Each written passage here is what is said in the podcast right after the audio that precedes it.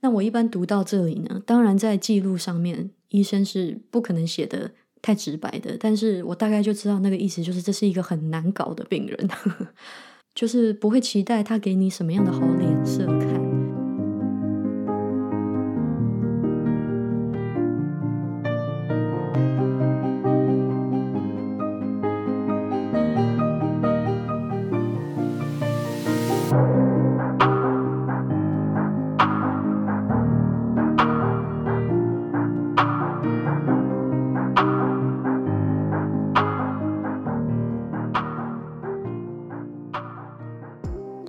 大家好，我是阿居，欢迎你收听这一集的阿居的学医学行笔记。终于来录 Podcast 了，最近完成了不少事情。前一阵子完成了医学院里面最后的一份临床考试，英文叫做 OSCE 哦，嗯，它的全名好像是 Objective Structured Clinical Examination。那这个呢，算是。医学院里面蛮大的一个考试哦，每一年呢都会考至少一次到两次。那四年级的 OSCE 呢，也就是最后一个，一定要 pass 才可以毕业哦，所以呢特别的重要。前一阵子呢，阿居就跟同学在准备考这个 OSCE。那如果你不是医学生的话，你可能会问说，OSCE 要怎么考？什么叫做临床考啊？它其实我觉得考试的形式还蛮有趣的。它呢，像我们学校就是会去请真正的演员来演病人。那每一位演员呢，都会有一个脚本，就是今天他要演的这个病人有什么样的情况啊？他有一个脚本在，他有一个病人的病史跟故事在。这个病人我们都称他为。Standardized patient 呢，就是标准化的病人。我们在遇到这位标准病人之前呢，会有三分钟的时间可以读一个 prompt，也就是一个对于今天要考的这一题的一些叙述，以及这个 station 这一个题目呢，要你做什么。那每一次考 OSCE 呢，可能都是七到九个 station，它有七到九个不同的题目，这样，然后每一个题目都是，其实就是一个房间，房间里面有这个坐着这个演员，这个标准病人，然后你要真实的进去跟这个病人互动。那在每个房间里面呢，也会有一个主考官，那你是不跟这个主考官互动的，这个主考官呢，主要就是在评分你嘛，看你怎么跟这个标准病人互动。然后当场呢问诊啊，或者是为病人做一些检查。在考试的最后呢，这个主考官可能就会问你一些问题，或者是呢会有一些笔试哦，他会有一些题目可能是要用铅笔写的。前一阵子呢，阿居就在准备这个考试，希望有 pass 啊，应该是会 pass。呃，那个成绩还没出来，一定要 pass 才能毕业啊。然后前阵子阿居还在忙什么呢？前阵子阿居呢，终于把这一次要毕业、要为住院医师的申请要准备的那些文件呢，全部都递件出去了。诶，那个真的是一个很花时间的过程呢。光是自荐信、自我推荐信，我就写了大概。二十几封吧，然后每一封的内容当然都一定要不一样啊，不能只是就是复制贴上、复制贴上。每一封你都要为你所申请的那个那家医院、那个学校特制一封信啊，才才够诚恳，人家才有可能考虑你嘛。那这个礼拜阿居就紧张啦，为什么呢？因为马上呢，我就会知道有哪几间学校要给我面试了。然后接下来的一个月呢，嗯，就会到希望啊，会有很多学校给我面试，然后就会跟啊这些不同的学校进入面试的这个阶段。所以希望接下来的这整个过程呢，也能够一切顺利这样子。好，今天的这一集呢，阿居想要跟大家分享一下我最近在医院实习里面遇到的两个病人的故事。这两个病人算是，我觉得在这阵子里面有给我一些新的启发吧，或者是怎么说啊？我觉得有点打动到我，所以呢，想要在这一集里面把他们记录下来。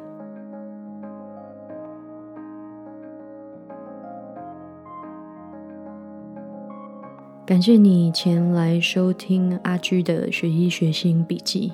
不知道听我的 podcast 带给你什么样的感觉？如果你愿意的话，欢迎你到 Instagram、IG 打阿居的学医学心笔记来追踪我，或者是到脸书专业给我讯息，给我留言，告诉我听 podcast 的想法，或者是随意的跟我互动，我都非常的欢迎。也邀请你。到 Apple Podcast 留言给我五颗星。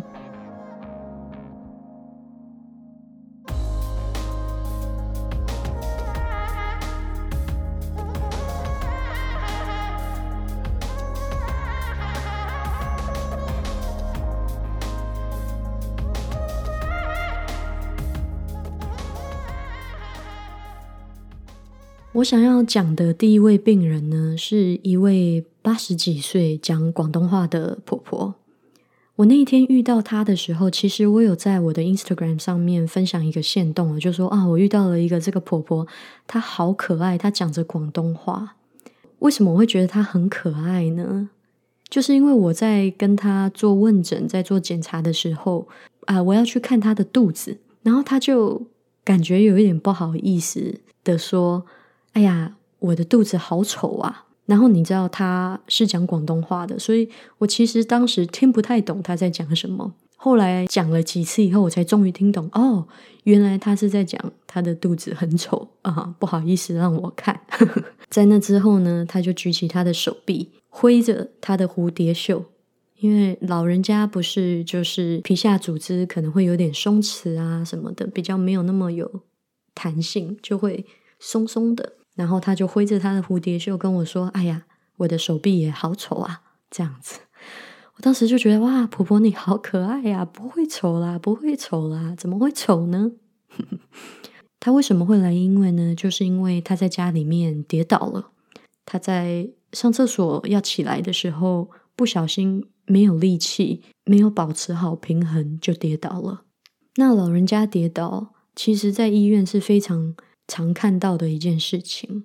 那一般我们在问老人家跌倒了枕的时候，最重要的一个问题就是：诶，有没有撞到头？有没有失去意识啊？因为我们最担心的就是头部的伤害。那婆婆就说：没有，没有，她没有撞到头，也没有失去意识。她所有一切事情发生的经过，她都记得。然后呢，我也打电话给这个婆婆的女儿，问了一下她妈妈的状况。啊，女儿也说，嗯，她没有撞到头，只不过呢，在我们在帮她起身的时候，她觉得有一点喘，也就是因为这个喘，所以婆婆说她要来医院，因为她觉得她这个喘喘的不对劲。通常这种喘呢，我们在医学上面我们会说 shortness of breath on exertion，也就是她在 exert herself 在。用力在运动的时候，他会感觉到呼吸的不顺畅。那如果有呼吸不顺畅的这样子的一个症状呢，我们几乎都是一定会让病人安排一个胸腔的 X 光。在这位婆婆的 X 光上面呢，我们看到了一些有可能是细菌感染的肺炎的一个迹象哦，但是也没办法百分之百的确定。毕竟婆婆她在临床上面并没有任何咳嗽啊，或者是感冒啊、发烧这种有感染性症状啊的迹象，但是肺部的 X 光却好像是有一些变化的。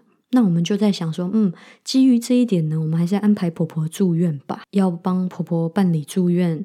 那我是在这个医疗团队里面的医学生，担当这个第一位去给婆婆做一个比较完整的。评估比较完整的问诊的这样子的一个角色，并且呢，从头到尾的为她做一个检查。那我就一样也是问婆婆诊，可是我跟她之间，她讲广东话，我讲国语，有一点点的沟通困难，但大致上大致上还是可以啊听得懂对方在说什么。那我也为婆婆做了检查，刚刚有提到说婆婆她没有撞到头，她虽然跌倒了，没有撞到头。我另外就是要检查她是不是有其他的受伤，查了一切都安好，也没有其他的外伤。然后她的我说 neurological exam 就是她的嗯神经系统的这个检查呢，也都是通过的，都是没有什么啊没有什么问题的。嗯，婆婆的意识也很清楚。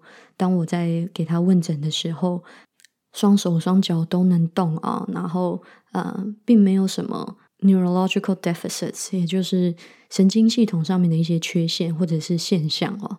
那么我为他做完评估。问完诊以后呢，就跟老师报告，然后跟老师一起呢安排啊，他在医院我们要再做哪一些检查，呃，要给他哪一些用药，以及等等啊住院的安排事宜这样子。我当时就在想啊，这个婆婆应该很快就可以出院了。我现在服务的这家医院的安排是这样子的：我虽然为她办理住院，我在她在急诊室准备住院的时候是。帮她做这件事情的人，但是她进了病房以后呢，就是有另外一个团队来照顾她，这样。然后我就第二天再回来上班。第二天再回来上班的时候，其实婆婆就已经不是我的病人了啊，有另外的团队在照顾她。但是我就想说，哎，去看一下婆婆的状况好了，因为她真的很可爱，让我留下了一个印象，我就想要去追踪她的状况。我们就发现了一件事情，就是哎。她的红血球 （hemoglobin） 的红血应该叫血红素吧？对，嗯，hemoglobin 的中文应该叫血红素。他的血红素下降了很多，在比起他刚进医院的那个抽血测试，她的血红素下降了一些。婆婆原本的血红素其实就不高，又下降了一点，就到了好像可以为她输血的阶段了。所以我后来知道医疗团队就在讨论要不要为婆婆输血。我当时的第一个反应就是血红素为什么会下降呢？看到血红素下降，第一个想到的就是是不是哪里在出血。所以呢，我就看到了以后，我就跟老师说：“哎，这个婆婆的血红素下降了，我们是不是可能哪里在出血啊？因为虽然下降，它其实下降的幅度没有很多，没有很多。”但是我觉得已经那个程度是值得怀疑的一个程度，我就跟老师讲说：“嗯，我们是不是要想一下，婆婆是不是哪里在出血？”然后我就这样子把我的想法传达给老师了。接着我就继续上班哦，嗯，因为还有别的病人要看，一样也是在急诊室为病人们做办理住院的一个程序，跟啊住院的第一次的。啊，assessment 第一次的评估。我在下班前呢，我就又想到了婆婆，我就去看了婆婆一趟，然后就发现，诶，婆婆在睡觉，嗯，叫不太醒来。我就去看了一下婆婆的这个病历哦，就看到护理师们啊记录说，诶，婆婆昨天晚上，也就是入院的第一个晚上。好像有一点 delirium 的症状，delirium 就是谵妄嘛，因为她身体生病的关系，可能会有一些精神错乱啊，或者是神志不清啊的一个状态，叫做 delirium，叫做谵妄啊，在老人家身上是很常见的。所以昨天晚上婆婆呢，好像有一点 confuse，就是嗯，精神不太清醒。这样子的一个症状，那护理师有记录下来。我们老师呢也为婆婆做了一些瞻望的治疗方案跟安排哦。那这个瞻望的处理的这个方案呢，通常都会呃包含镇定剂，就是让病人可以镇定的呃药物。如果真的有需要使用的话，所以我就想说啊，是不是因为婆婆嗯刚吃了一些镇定剂，所以睡着了？然后我就去看她的药物的用量，然后就发现，诶，他完全没有服用任何的药物，诶，他一今天一整天都没有服他的任何药物，呃，包括镇定剂，包括他平时就会在吃的药。我就去问护理师说，为什么他今天都没有用药？然后护理师才跟我说，因为婆婆睡了一整天啊，非常的困，都没有办法把她叫起来吃药。那这一点我也觉得很奇怪哦，但是我当时就想说，嗯，婆婆昨天进医院的时候，神志都还很清楚，跟我对话，跟我开玩笑，跟我说她的肚子很丑，她的手臂很丑，然后四肢都动得很好。为什么今天就才隔不到二十四个小时，嗯，就有一个这样子的变化？我就传简讯给老师，我就说：“哎，我来看了这个婆婆，呃，她现在的状况是这样，我觉得嗯很奇怪。”那作为医学生，我其实当时很想跟老师说：“老师，我们应该安排一个脑部的 CT 检查，就是照一下婆婆的脑部，因为这么快的。”神智上、意识上面的变化，我担心是脑部有什么问题。这样子，我其实很想在那一封简讯上面跟老师讲这件事情，可是我用比较委婉的方式，因为这就是做学生的有一种 power dynamic 吧，就是嗯，老师，我我好像做学生的不应该告诉老师该怎么做这样子，但是我就有提到说，嗯。他的意识从昨天好好的到今天一个药物都没有服用，就这么的意识迷糊跟昏迷，有一种昏迷的状态，呃，很奇怪，很不正常。我就在简讯里面这样子写给了老师。然后那个时候已经是我的下班时间了，呃，然后其实婆婆也不是我的病人，所以我就下班了。隔天再回来的时候呢，我就遇到那个老师，老师就跟我说：“哎。”这个婆婆又有变化了。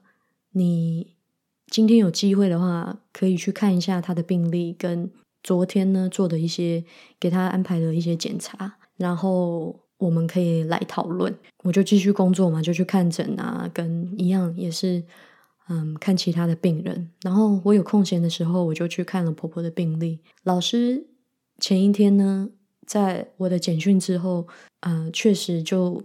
去安排了婆婆紧急的脑部的这个 CT 的检查，然后就发现呢，婆婆的脑部呢，啊，有大量的出血。那脑部出血呢，他们就会很紧急的去召会这个脑外科医师哦。那脑外科医师的建议是说，婆婆的年纪这么大了，她脑部的出血呢，其实是蛮大量的。再加上他的年纪这么大，并不适合做脑部的开刀来来处理这样子的出血，因为即便是做了脑部开刀的婆婆，可能也没有办法活过这样子的外科手术，而且外科手术啊，其实是非常的 invasive 的，非常的有创伤性的，所以脑外科医师呢就判断婆婆呢不是一枚可被做手术的病人。这样子的情况下呢，我们就可以说婆婆是 actively dying 了，就是她是进入了正在死亡的一个阶段了，所以她的意识不清楚，但是她还在那里，她还在那里，就是她听得到你说话，然后手部可以做一些反应。然后我当时看到这个东西的时候，我的想法是：Oh my God，她的脑怎么会再出血呢？她跌倒，但是。不是说没有撞到头吗？然后在医院的时候，他都一切正常，神志清楚。在我看到他的时候，我们有没有可能早一点发现这个脑溢血呢？因为从婆婆来到医院到我们发现她正在脑出血的时候，已经超过了二十四个小时了。我们有没有可能早一点发现呢？如果早一点发现，有没有可能做出一些还能够来得及的？事情呢？我的第一个想法就是，我为什么没有去检查婆婆的头部？因为她如果头部有受到撞击，应该是会有一些伤口的吧。可是我没有检查她的头部，这个是我作为第一个为婆婆做检查的人的一个疏失。因为我当时就想说，哦，婆婆没有说她没有撞到头，她的女儿也说她没有撞到头，然后她都很清醒，所以我就更 focus。在她身体上面的创伤的检查，因为婆婆跟我说，她撞到了她右边的肩膀啊，跟她的胸口啊有一点痛，所以我在为她做检查的时候就没有检查头部。跟我一起工作那一天的老师也没有去看婆婆的头部有没有受伤的迹象。这超过一天的时间内，也没有任何人想到说，诶，婆婆怎么突然神志？就不清楚了，以为她只是睡着了。后来我们在跟老师讨论的时候，我们也都知道，即使我们提早发现婆婆的脑部在出血，我们也没有办法真正的为她做什么，因为脑部所出血的地方，以及她的年纪、她的整个身体的状态，都是没有办法接受脑外科手术的。所以，即使我们提早发现了，只能协助婆婆跟她的家属呢，让婆婆在最后的这段时间里面。有一个舒适、安静的地方，可以让她安详的离开，这样子。那我知道了这一些以后，我就想说，我要去看一下婆婆。那在婆婆的房间里面呢，我就有遇到她的一个儿子跟一个女儿。那他们人都非常非常的好，他们当然很难过，但是我可以看得出来，他们真的是好人，然后很爱他们的母亲。我看着她的女儿，嗯，握着婆婆的手，然后摸摸她的头，然后再一直的跟她说着话。然后我就跟她的儿子在聊天，我也跟她的这对儿女呢，跟他们说：“哦，婆婆很可爱。她在要住院的时候呢，跟我说了哪些话？哪些话？他的这一对儿女呢，也跟我说了一些婆婆的个性啊，婆婆。”呃，什么时候来加拿大的啊？然后是怎么样了？把他们拉拔长大啊？这一些故事，他儿子后来就有提到说，原本想要安排，嗯，婆婆的在这边的家人呢，都来医院里面，最后看一下婆婆。可是这个时候，婆婆就拉了一下这个她女儿的手哦，婆婆眼睛没办法张开，她也没办法沟通。但是那一刻，我们都知道婆婆的意思是。不要麻烦，不要麻烦的意思，因为婆婆就是拉着女儿的手，然后摇了一下，摇了一下，这样意思就是不要麻烦。然后婆婆的儿子就跟我说，婆婆一直以来的个性都很很要强啊，然后很不喜欢麻烦别人。然后他儿子在讲这一段话的时候，我就想到了，想到了我的阿妈，嗯，我的阿妈也是一个很不喜欢麻烦别人的人。也是很坚强的一个那个年代的女性，然后她的年纪其实也跟婆婆差不多。阿妈在去年夏天的时候离开了嘛。其实我在录，哇哇，想起来真的是我在录 Podcast。现在这一刻，这个时间，我的家人正在台湾为阿妈这个台语叫做“立处”，就是入入处、入社、入家里面的意思，就是。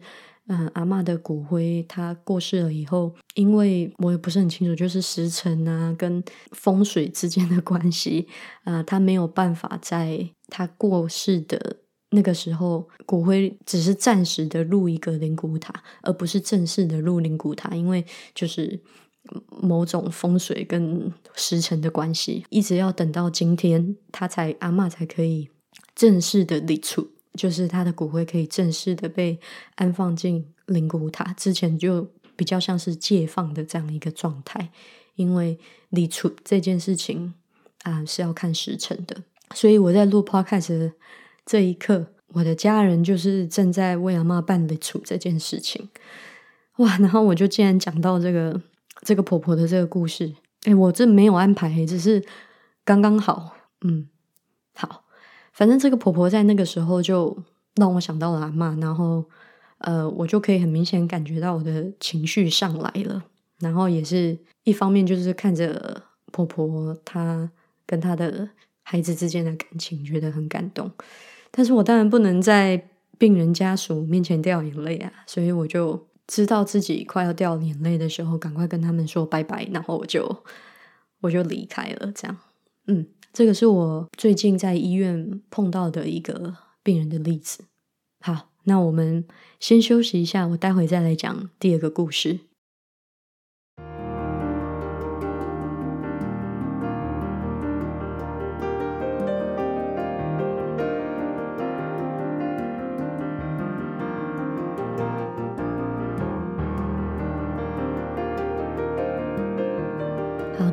想要跟大家分享的这个第二个病人呢，是一位七十几岁的老先生。其实七十几岁，在我这几天的实习里面还算年轻的哦。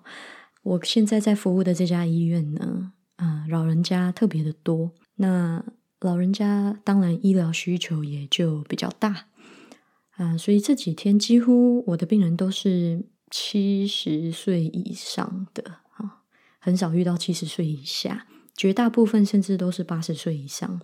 所以遇到这一位七十出头一点点的老人家啊，我觉得他非常的年轻。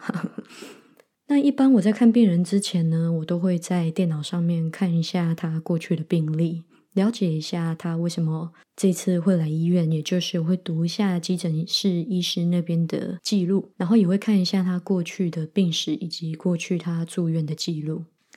我就发现呢，他上一次的住院已经是将近两年前了哦。然后上一次为他办理出院的这名医师呢，在让病人出院的时候，都会整理出一份报告，也就是这个病人他这一次住院有什么样的事情，然后他们做了什么，然后为呃经历了哪些，就会有一份我们称 discharge summary 哦，就是啊出院的一个一份报告，一份记录。我就读了一下这一份报告，我就发现哇，这份报告有够长诶，我后来把它印出来比较好读，呃，我印出来至少有。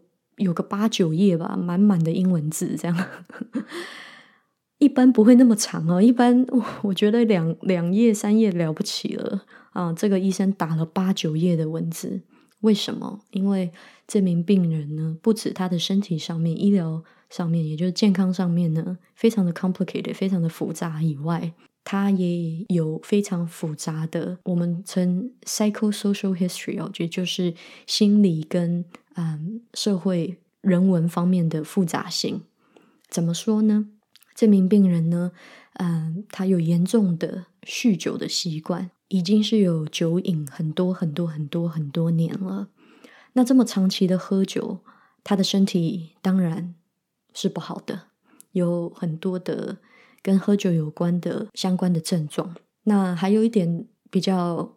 困难的就是这名病人呢，非常的不信任医疗系统，也很不愿意吃药。嗯，但是他每一次呢，当然生病到了一个没办法承受的地步，还是会来到医院。但来了医院呢，又会跟我们的医护人员有很多的争执啊，不愿意吃药，不愿意做检查，诸如此类的状况很多。那根据这个上一名照顾他的这个医师的记录呢，是说跟他沟通呢需要花非常非常久的时间，然后他也是很反感医疗人员、医疗系统的一名病人哦。那我一般读到这里呢，当然在记录上面，医生是不可能写的太直白的，但是我大概就知道那个意思，就是这是一个很难搞的病人。就是不会期待他给你什么样的好脸色看，然后也不用期待他会感谢你为他做了些什么这样子。然后也稍微读到了一下他的呃家庭状况，他有一个太太。呃，从这个这个上一名医师的这份记录上面来看，他对他的太太好像不是太好，嗯，对他也是有很多的冷眼嘲讽啊。等等的行为哦，从这个上一名的医师留下的记录可以看得出来，这名病人呃，他的家庭状况不是太好，但是他的太太呢，还是啊很愿意照顾他。所以我在读完这一些以后，就觉得哇，听起来这个病人是一个很糟糕的人呢。当然啊，啊，不管他人怎么样，他来到医院，他生病了，就是需要照顾，需要需要去治疗他。那我就去为他看诊了。他躺在床上，躺在病床上，我就跟他解释我是谁，然后我现在要问他一些问题，要做什么。那当然，我一点都不意外，他对我的态度并没有非常好，非常的不耐烦哦。呃，我问什么呢？他都是很简短的回答，或者是甚至就是不回答。然后他非常非常非常的瘦。我知道他为什么会非常瘦的原因，因为他拒绝吃东西，他吃东西吃的非常的少。为什么他不要吃东西呢？因为他想死。这个病人呢有严重的忧郁症哦，但是他又不愿意吃药。其实不管是精神科啊，还有各个门诊的科，都曾经给他照会过，也给他做了相当程度的安排跟治疗。但是回到家以后，出院了以后，他一样不吃药，不愿意回诊，什么都不愿意做，就是待在家里面这样。在家里面干什么呢？就是看电视、喝酒、睡觉。他来到我们急诊室的时候，血压非常的低哦，所以我们就很紧急的给他输一些生理食盐水，给他输液体，希望呢他的血压可以回升。但是给了他液体以后，他的血压一样哦，还是没有回升。我去看他的时候呢，他的血压还是低的，虽然急诊室的医生已经给了他不少的液体了。后来我就为他做一些身体检查，要看他的。腹部啊，要看他的胸部啊，什么什么诸如诸如此类的，他也一样对我非常的不耐烦，然后很不愿意做这些事情。然后当他态度开始不好的时候，我就直接打断他，我就说：“你不需要对我不耐烦，我是来帮忙的。”我用了很笃定、很平静的语气讲了这两句话：“不要对我不耐烦，我是来帮忙的。”他听到这两句话以后呢，他就安静了。就开始愿意跟我配合了。在那一刻，我注意到了自己的改变。如果你是有在追阿居的听众，你应该会在第一季的某一集里面有听到。有一次我在急诊室里面三年级的时候，也就是去年哦，在急诊室里面遇到一个也是态度对我非常差的一个病人家属，对我说了一些不是很好听的话。当时我的反应是很生气，然后心里也是很。很很激动，然后可是当然表面上不能表现出来，但是我知道内心里面波涛汹涌，然后我当时就是选择转头离开这样。可是这一次我就发现，诶，经过了两年的实习，我进步了。我发现，在面对难搞的病人的时候，或者是当病人对你态度很差的时候。你一样还是可以对他们有同理心，你一样还是可以为他们付出你的关心，只是这一份关心呢，需要有一个界限，需要有一个安全的框架在。所以，当我很笃定的说出“你不要对我不耐烦”的这句话的时候，我其实是在画一个线，就是你这样子的态度已经踩到我的线了。我是愿意帮助你的，我是来帮助你的，但是我。不应该受到你这样子的对待，我值得你的尊重。当你这样子去站稳你的脚步的时候，病人可以感受到的。所以后来的问诊跟检查呢，就蛮顺利的。因为他的病史非常的复杂，呃，我就花了不少时间在他身上。呃，在我在后看完他以后，再整理一些资料，然后要跟。准备跟老师报告，跟老师说我的计划是什么的时候，嗯，他的护理师呢就跑来找我，然后就问我说：“诶，呃，刚刚这个病人是不是对你很没有礼貌啊？”我就说：“嗯，也不是没有礼貌啦，他就是有一点不耐烦，有一点 frustrated。”然后那个护理师就跟我说：“刚刚那个病人跟我说，他想要跟你道歉。”嗯，这个这个病人。他想要跟我道歉，他跟那个护理师说，刚刚有一个医学生，我想要跟他 say sorry。我就觉得哇，他其实真的没有书面上的这么坏，他还是有心的，我相信还是有善良的一面的这样子的一个人。只是他的人生或许走错了一些路，或许做错了一些决定，或许遭遇了一些我们也不知道的事情。或许没有人在对的时候跟他伸出援手，我我不知道他背后的那一些为什么会造成他今天这个样子的那一些故事。我刚刚有提到他的血压一直都非常的低，所以后来我们决定让病人呢去重症病房去 ICU，因为他需要 ICU 的支持。然后啊，那个时候蛮晚了，我就下班了，那他就变成 ICU 的病人了。当我隔天再回来上班的时候，我就一样，我会去追踪一下我接触过的那些病人，看他们后来的状况怎么样。我就去看了一下他的病历，然后我发现他已经走了。我看到 ICU 的医生呢写的病历报告是写说，他的血压一直都没有上来哦，啊，然后后来不管 ICU 啊，后来采取了什么样的措施哦，给他药物，给他什么什么都没有用。一度呢，这名病人呢，呃，还进入了就是 ventricular tachycardia，也就是他的心室，他心室的这个跳动呢的速度非常的快哦。然后一般我们心脏的心率呢是从心房那边流到心室的，但是从心室出来的不正常的电流呢是很危险的，尤其当它太快的时候，随时都有可能暴毙哦。然后他还接受了心脏的这个电击哦，算是蛮 invasive 的、蛮侵略性的一个治疗的过程。然后我刚刚有提到他非常的瘦嘛，所以我觉得那个对他负担应该是蛮大的。但是，但是这个是这名病人希望想要的，因为在一般在办理住院的时候，我们都会问病人。如果心脏停止了，要不要做 CPR？或者是真的需要的时候，他们要不要插管？一般都是对于呃年纪比较大的病人，我们会稍微的认知一下他们的需求，都会问这些问题哦。那当我在问这名病人的时候，他就说：“I want to live。”他想要活下来，然后他想要我们 do everything to save his life，让我们做所有的事情来让他活下来。所以我相信 ICU 也是因为这样子。再给他就是做这个心脏的电击，好像电击了两次。后来，但最后这个病人他还是走了。嗯，然后 ICU 的医师也有写说，就是他到后来他们也一致认为，在给他多余的治疗都是不适合的。他的身体的确是承受不了这一些了，只会带来给他更多的痛苦而已。